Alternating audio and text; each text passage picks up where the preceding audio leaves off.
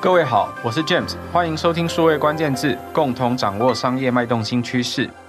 现在很多公司都开始应用各种不同的行销科技，这些面对顾客的工具，无论是 CRM 或者是 CDP，也都比过去更好用了。所以很多人在工作上都能够快速上手。但在这些在面对顾客的工具，常常会将顾客做分类，也会对顾客旅程的下一些定义哦。常常很多应用的伙伴都是直接套用这些工具商所做的各种设计，但这些工具背后是怎么对顾客做分类，又应该要怎么做调整？在这一集的数位关键字，为你邀请到公点资讯 MIGO 的总经理陈俊甫 Fergus 来为大家科普一些顾客分众的基础科学，还有他后面可以怎么做调整或观察。我们欢迎 Fergus。嗨，各位数位关键字的听众好，很开心可以来帮大家科普顾客分群的做法。我是公点的 Fergus。Fergus 对于很多朋友来说，上手经营会员或者是做顾客管理的这些工具或方法都不太陌生。那我想，公点 MIGO 对于业界在提供这些顾客关系管理的工具，也都有一段时间。对很多朋友来说，上手的时候通常都是直接应用这些工具，或者这些工具上面都有一些界面或做法上已经都可以做分群。但是对于这个背后到底应该是怎么做分类，还有这个做法可以怎么做调整，好像都不。不一定是那么成熟，可不可以帮我们介绍一下这些背后常常会依赖的基础是些什么？OK，在谈这些基础之前，其实我们可以先来讨论，就是说我们为什么而分群嘛？那其实呃，我们就从 CRN 这个其实已经发展很久的这个技术来谈，就是其实 CRN 当初刚诞生的时候，呃，我们最早可以把它想象成是什么？其实是一个业务的记事本。他可能把他的熟客或是即将拜访的客人，在他记事本上面去做记录。那为什么演变至今，现在有这么多，不管是模型啊，或是很多新的这种分群技术出现？很简单，就是因为 CRM 它从业务的管理迈向到像行销人员对更广大的群众的管理。那你可以想象是，可能以前一个业务他记事本可以记到一百个客户。可是他现在可能行销人员，他要面对的是成千上万、上百万的客户。他今天如果没有一个有效的分群方式，他要怎么去创造有效的一些沟通策略？那谈回来就是，其实刚刚前面提到的这些分群的方法，我们可以从一个最基础的两个方向来谈起哦，就是其中一个是 RFN。那 RFN 的话，它其实指的是会员行为的一个衡量指标。那另外的话，还有一个叫 NES。它其实是有点像是从 RFM 的一个基础去延伸，去根据这些衡量指标去做的一些分类。那首先我我先来简单的来跟大家介绍一下 RFM 的定义哦，就是它其实是一个会员的呃行为的一个衡量指标。首先是 R Recency，它其实指的就是最近一次消费的时间。那 Frequency 的话就是 F，RFM 的 F 是 Frequency，消费频率，顾客在一定期间内的消费次数。那最后的是 M，是消费额度 Monetary。它其实就是顾客在一定期间内的一个消费金额。那有了 R 跟 F 还有 N 之后，其实你就是可以对于呃过去的呃就是你累积到的一些顾客他的一些行为数据去做一个很简易的一个衡量指标。那再进阶到我们讲 NES，它其实就是用行为数据来定义会员，也就是它会分成三种。首先是 N，它其实就是 New Customer 的意思，新客户。那它其实通常它的定义就是近期内首次消费的顾客。那再来的话是 E existing customer，它其实就是既有客户。那它可能在一般的定义上，就是它的购买周期不会超过它平均的购买周期太多。那它会定期的回来的客人，就是我们讲的 existing customer，也就是比较活跃的客户。那最后一个 S，它其实就是 sleeping customer，所谓的沉睡客户。那它相对于活跃客户来讲，它就是购买周期其实已经超过他自己平均该回来的时间，已经是很久没有来光顾的客户，他就是所谓的沉睡客。刚刚 Fergus 提到的 RFM，事实上其实是我们在 CRM 里面常用的一种呃衡量顾客的方法。大家大概可以想象，CRM 顾客关系管理这一门技术出来，大概主要当初出来的意义是为了应付业务的需求所面对的一些方法或者是一些挑战。那从过去刚刚 Fergus 提到的说，CRM 最早是顾客的小本本，意思是我们这些业务在平常针对顾客做分类的时候所去记录的一些。内容。那会去记录哪些内容呢？首先，你可能会记录的是他最近一次消费的时间，或者是你去拜访的时间。那这是最近一次的这个行为，大概离你现在大概有多久的时间？第二件事情是他在一段时间范围之内，他的消费次数有几次，所以记录的是频率 （frequency），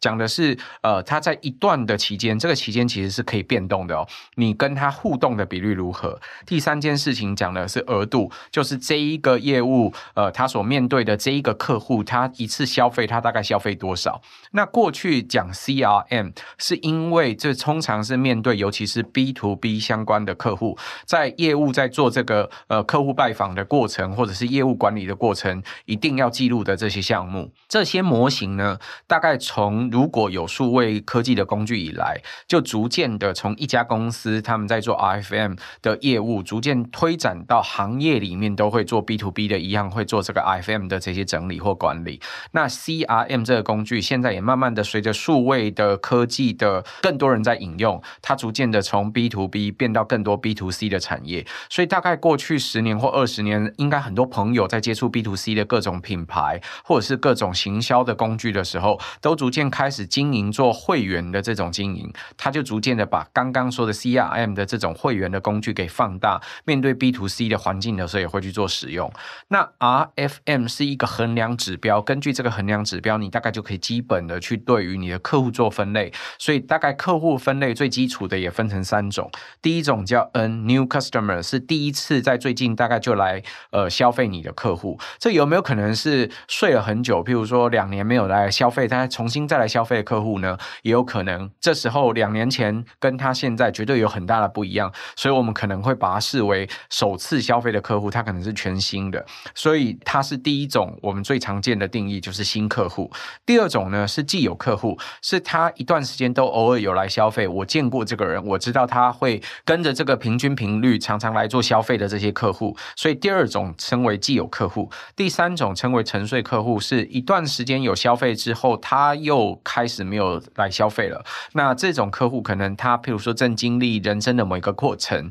譬如说他呃去上学了，换了一个学学校，所以他不在你的附近做消费了，等等都有可能。所以这种称为沉睡客户，他是一段时间没有来光顾的客户，所以可能最基础有这三种分类。Fergus，这时候我就有下一个问题了，我想针对不同的市场或者是不同的产业，呃，刚刚说的这 NES 或者是 RFM 可以有不一样的衡量方式，可以去用不同的方式来做调整吗？呃，其实 NES 我们自己看啊，它其实分成新客、活跃客跟沉睡客，它其实是基于一种顾客跟你互动的一个频率来发展的嘛。那呃，我们常见它其实就是用顾客是否有跟你的品牌做一个交易或是购买的一个互动开始。那最呃能够被理解就是说，我们其实以零售来讲，其实零售不同的品牌，它其实在卖的商品，它的频率可能就不一样。那我今天卖车子的，哦，跟我一跟一个卖饮料的，我的消费者跟我互动频率也会不同，所以它其实，在最简单的一个第一层，它其实像以 Migo 来讲，我们在服务客户的时候，会依据你的业态来决定说，诶，其实今天我们怎么去衡量你所谓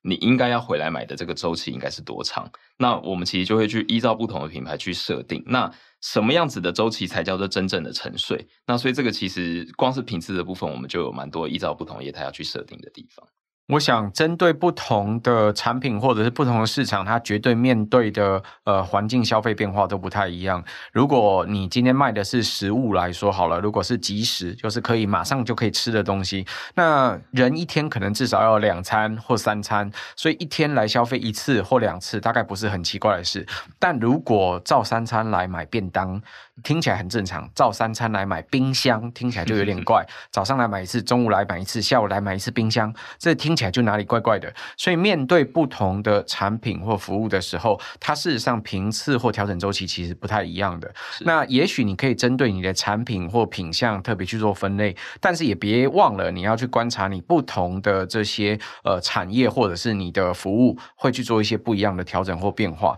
那实际上来说，Focus 对你来说，就算是在同同个产业里面，你们观察的频率也会有很多的不一样吗？是的，就是说，其实它就算是同样都是卖饮料的客户，其实也会因为饮料的属性不同，或是因为市场上又出现更多新的饮料，其他的频率都会出现一些变化。那我这边其实可以延伸谈一下，就是说 NES 其实在蛮多客户，他们从初步的时候，可能比如说有些企业，他现在是没有一些分群的想法，可能 NES 在引入的时候，至少给他做了一个初步的分群方法。可是，在很多品牌经营到后面的时候，他也会去想的是，除了交易的频率以外，还有哪一些东西是我该延伸去做出所谓我自己品牌特有的一个经营模式。那呃，像其实这个时候，我们可以重新来看 NES 的三个分群，它其实代表的意义哦，就是说，像其实以我们以行销的目的来讲，新客他其实就是要去针对所谓他刚第一次跟你接触，你如何去快速的创造他愿意跟你接触第二次、第三次？因为其实我们都知道，其实企业在经营的时候，你特别是你有个会员的经营，其实大家最怕的一种客人就是所谓的一次购。那他购买了之后就可能不再回来，那他可能是因为你某一档活动的促销力很强，他的折扣很大，他来买了一次，可他并没有跟你的品牌产生忠诚，所以他等于在品牌的跟你的互动从 N 马上就转入所谓的 S。那这个是品牌最不乐见的，所以其实当我们把新客挑出来说，最重要的是你如何透过一些呃你的所谓的沟通线的一些设置，让他在进来的时候，除了买完就开始有一系列的互动，让他跟你保持一个互动，然后创造第二次、第三次，当他长期的使用你的产品的时候，其实那忠诚度就会慢慢的养成。那再来就是你已经养成了忠诚的这些所谓的活跃客，你就可以把它想象成是其实。他稳定的跟你回来买，可能是你经营的第一关。好，他至少要稳定的回来嘛。那这时候稳定回来之后，这个时候其实有很多品牌就有不同的想法。他就在想说，那这些既然已经稳定回来的人，我还要跟他做什么？其实这时候我们就会辅导品牌说，哎，你要想的是，这些人他可能考了第一关，他过了，但接下来是这些人有没有可能，比如说他愿意买更多？或是当你今天有新的产品的时候，这些主力客是不是最忠诚、最愿意去尝试去做一些跨产品的一些消费？所以其实像呃，我们有些品牌，它其实在这个阶段，它就会尝试去收集一些客人他其他面向的一些标签，像比如说我们讲呃，生命阶段，每个人可能从单身到交往、男女朋友，甚至到结婚，其实。当你今天品牌可以收集到这样的资讯，再结合，诶，它是否是活跃客？其实你就可以对这些有不同的想象。因为当你的人生阶段发生变化，其实你后面大概有一些消费的轨迹是有机会被猜测出来的。那这时候品牌依据这样的线索，就可以再去 create 不同的情境，去跟这些人沟通。那沉睡客这边的话，其实我这边就想延伸多谈一下，像 NES 这个模型，我们我们可以怎么去再做一些变形应用。像我们刚前面谈到的是，它其实是现在的 RFM 跟 NES，它可能是基于一种所谓的呃交易的一个行为去做到一个频率的一个展开。那如果今天我们讲沉睡客，他已经睡着了，我除了可能常见的品牌可能会在年底大促的时候跟这些人尝试做个沟通，看能不能唤醒。其实经营久的，品牌也会好奇说，那我本来定义他是沉睡客，可他又会醒来，那到底这些人算是睡死了呢，还是没睡死？所以其实就像像米狗其实我们也把 NES 去尝试做了一个转换，就是当今天如果 NES 它是一个很有效的分类频率的一个一个分类法，如果我们今天交易行为是一个所谓的落后指标，好，它是已是已经是一个结果了。那如果我们把这个行为往前拉呢？好，怎么去想象这件事情？就是其实像现在的呃数位发展到至今啊，就是。我们其实已经可以发现，很多的数据它是有机会被串联起来的。像品牌可能会经营自己的官网，它可能会像现在最主流的就是像 LINE 的官方账号，你会有很多在交易行为前的一些行为，是你尝试要去跟呃你的客人去创造的一些互动。那如果我们今天把这些互动全部整理起来，也放一个 NES 呢？大家可以去想象一件事哈，我们把一个会员的池子，我们把它分成，先分成三个，依照他来跟我购买的一个行为的一个习惯。把它分成新客、既有客跟活跃客。那如果我们再把它延伸，你可以想象是它可能是一个呃矩阵。好，如果今天我们把互动的 NES 也同步展开，哦，举例来讲，我今天的新客里面可能就会发现有分不同的人，可能是诶，他是会跟我持续在数位的互动上面一起活跃的一个新客，跟他是纯线下跟我接触的新客，那我对他的沟通策略当然要不同。那另外，我们谈到刚刚开启这段延伸的沉睡客好了，所以我的沉睡客当中会不会有一群人，他虽然在交易上面好像已经没有跟我互动，这中间可能发生的是市场出现其他的竞品啊，可能有其他类似的东西，所以让他有一些迟疑。但是你这个时候就可以去看，如果我今天有互动的 NES，它是否其实在互动上面也是沉睡了？如果这样子互动上也跟你沉睡，交易上也沉睡，他可能就真的是完全的流失了，这是很有可能的。但这中间有没有可能有一些人是他虽然交易看起来他的购买周期之间没有回来，可是，在互动上他持续的有跟你出现，他持续的有在跟你的内容做互动。那你可以想象的是，他是不是在比较别的竞品？那在这一刻的时候，我们就可以去想，比起竞品，除了价格上，品牌还能给他什么样子的一个感性的一些价值，去让他感觉到说，哎，其实当我今天有这个产品的消费动机的时候，其实我会愿意选择回来跟这个品牌来做购买。这样，Fergus 刚刚提到的这个互动，其实比大家想象中的还多。如果你在平常做数位的这各种应用的时候，应该会发现，现在我们其实除了在讲交易本身之外，其实很多时候会谈到很多互动 （engagement） 这个英文的这个相关的资讯。这个资讯可能至少包含哪一些呢？包含你的客户除了来你这里做交易之外，他会不会一阵子就来你的网站上面看？他有可能会开你的电子报，或者是看你的社群账号。如果他都会来看，而且他有停留的时间，就比起他只有跟你做交易来说，他还多了很多互动的可能性。那我们刚刚都知道说，事实上我在引入一个会员的时候，我吸引一个会员进来，可能是靠行销活动啦，或靠他纯然的，就是直接逛过我的店里面，他进来我的店，然后就做了某一次消费，这是第一次我吸引到一个新客户的能量。但吸引了这个客户之后，我都希望他可以继续跟我做消费。这时候他可以跟我做消费，跟我做互动，我就可以从他身上得到更长期的顾客终身价值的好处。所以你会听到有时候。他们在耕耘这个顾客终身价值的时候，英文叫做 LTV 的这个价值，他希望可以做更多的这相关的消费。可实际上，他跟我做互动。过去我可能在做生意的时候，在线下，像我常常会举到一个例子，叫做菜市场。如果你去看菜市场的话，你会发现很多老板娘会说：“哎，喜欢都可以看看哦，都可以试穿哦。”那他也可能会说。人客啊，你好久没有来了。他之所以会有这样子的呃行为，是基于他观察到这是一个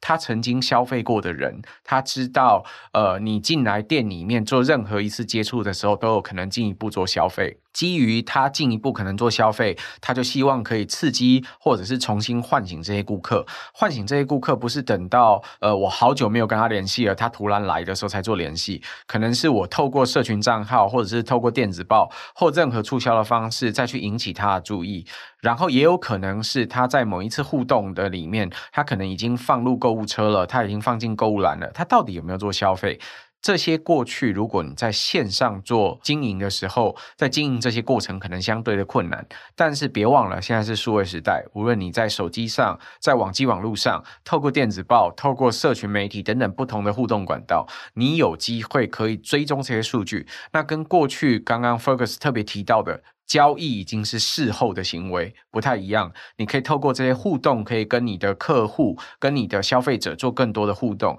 所以，existing customer 里面讲到的这个 existing，它的 engagement 可能比过去更广。所以，这是互动的一部分，也是可以去追踪的其中一部分。那另外一块也常常会观察到的是跟频率有关。我们面对不同的时间范围或者是时间的区间呢，我们都可以去对于他们，无论是消费或者是其他互动的过程，我可以去做衡量，所以这时候你就可以把很多的会员做进一步的定义，并且根据这些不同的定义去对他们下不一样的调整，或者是可以进行不一样的活动。那具体来说，Fergus，我也想好奇，如果用了这些不同的分群工具去分了群之后，你们会实际对他们做哪些耕耘呢？其实这块，我觉得刚刚也谢谢娟子前面提到哈。其实我觉得刚 James 前面提到的，其实已经带到一个概念，就是说，其实今天建立 NES 的分群，除了一些你可以在行为策略上面，你可以在一些沟通策略上面去制定之外，它其实代表了一个东西，就是它在建立的是一个 benchmark。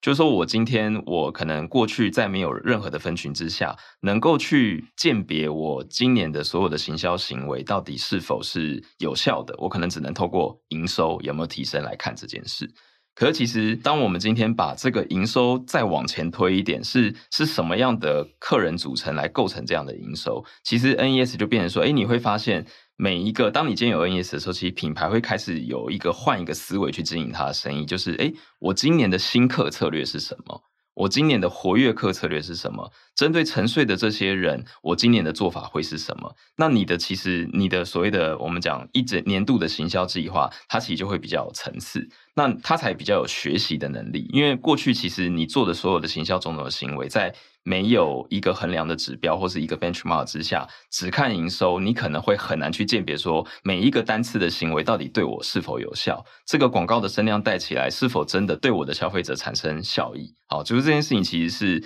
呃，第一个就是我觉得要先提的是，光是建立这个 NSC 对很多品牌来讲，他们到后面其实会变成是他们内部在制定一些行销的时候很底层的一个架构，这是第一层应用。那再来的话，像呃，我可以举几个常见，就是所有的企业其实都比较容易入手的一个简单的实作方式哦。就像以新客户来说，呃，我举零售情境好了，就是说，其实很多客户他不管是在你哪一个门市或是通路产生第一次购买的时候，过去在没有数位的帮助下，其实你可能呃就是期待他下次再来，或是你可能有一些比较积极一点的手法，就会是在现场给他一个点数卡。或是给他下一次来的时候有个折价券，这是过去的手法嘛？可是，在当你今天是用比较数位的方式去经营的时候，其实像新客进来，诶，他跟你产生第一次购买，你可以去询问他对于这个商品的使用体验，或是你可以去感谢他，就是购买这次商品。那你也可以把你本来在线下会做的这些行为，把它数位化，因为它有个好处是，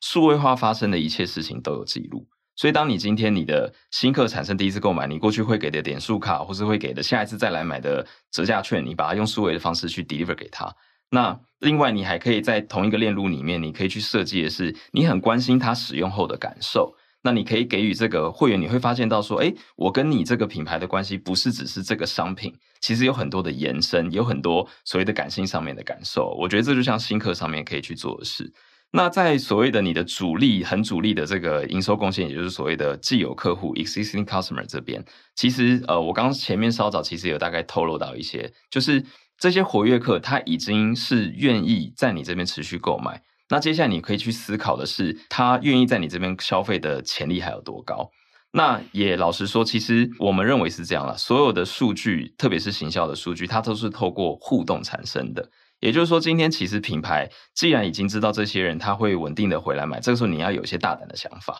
你要去想说，诶，其实我有其他产品线，我想要去跟这些人沟通。可能有些人他是因为买了我的 A 商品，好，他他持续的回来买，他很喜欢我的 A 商品，可是他可能一直没有机会去认识到说，诶，其实我的 B 跟 C 商品也很不错。那这个时候你可以去想的就会是，会来买我 B 跟 C 商品的人，他有哪些特征值？或是他有哪一些过去透过数据上，你可以去看到说，诶，他是透过什么样的路径加入，或是我透过什么样的内容引发他的兴趣？你尝试去跟呃，可能目前还没有购买的人去做一些沟通，或是像我刚前面提到的生命阶段这件事，其实。现在的呃有很多的方法啦，就是你可以透过像是问卷啊，你可能结合一些实体一些参与的活动，这是我们品牌蛮常见。它可能透过一个短期的一个集点，或是短期的一个呃很有效的赠品，然后去让这些消费者他愿意在兑换的过程中，他去留下一些资讯给你。那透过这样的留下资讯，比如说你有了生命阶段之后，你对于有小孩子的人。